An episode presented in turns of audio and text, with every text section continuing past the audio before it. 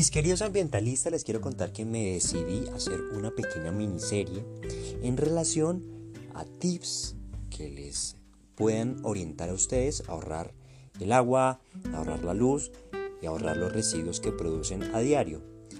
El podcast anterior trató acerca del agua, el de hoy toca acerca de la luz y el de mañana trataremos los residuos.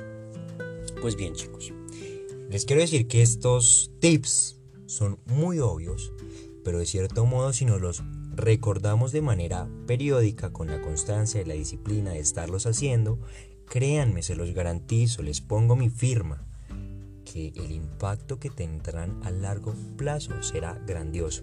Por eso quiero que se comprometan y no se desanimen porque vean en las noticias que el medio ambiente, porque que la gente no se compromete. No, si tú te comprometes de corazón a marcar un cambio desde tu hogar, créeme que las cosas empezarán a cambiar un poco.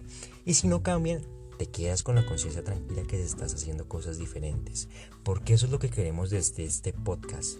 Concientizar a la gente de que se dé cuenta que desde su hogar, que desde sus empresas pueden hacer cambios gigantescos y que sin importar la inconsciencia, y la falta de conocimiento de los demás se puede generar un cambio y se puede ayudar a los demás a que se comprometan en esto.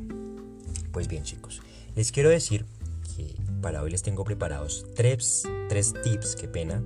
El primero es que establezcan, como ya les dije en el del agua, un cronómetro en donde ustedes puedan, por ejemplo para el caso del celular, cronometrar cuánto tiempo requiere su celular exactamente para cargarse. Muchas veces por desconocimiento dejamos cargando nuestro celular 8 o 12 horas mientras estamos durmiendo y no nos damos cuenta que esto puede afectar su uso en relación a su batería. La batería se puede sobrecargar, se puede dañar, eh, la batería cada vez nos empieza a durar menos. Cuando no nos damos cuenta que cargar la batería tarda entre hora y media, dos horas y los teléfonos celulares cada vez están cargando más rápido debido a las nuevas tecnologías. Entonces, averigua qué referencia es tu celular y cuánto tarda para cargarse. Esto con el fin de que no gastes eh, de forma inadecuada la luz en cosas que realmente no lo requieren. También te quiero decir que hoy te nombro gerente especial de supervisión de los ambientalistas. Yo te doy ese cargo, yo me responsabilizo. Si gustas y si deseas, puedes descargar tu cargo en nuestra página www.losambientalistas.com. Ahí te tengo tu certificado como el gerente de supervisión de los ambientalistas para que lo puedas descargar y te lo cuelgues en la pared y empieces con esta gestión tan bonita que es cuidar a nuestro medio ambiente.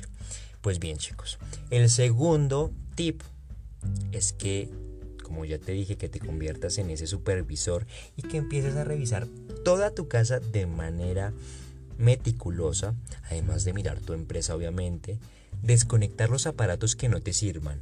Ay, pero es que lo usamos en tres horas. No, desconéctalo y al momento que lo vayas a usar, lo usas.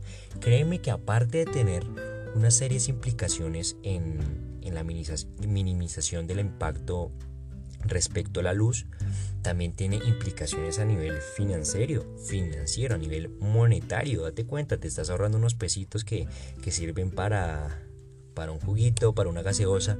Por eso, si te comprometes, tendrás resultados. Aparte de ayudar al ambiente, tendrás resultados en la parte económica.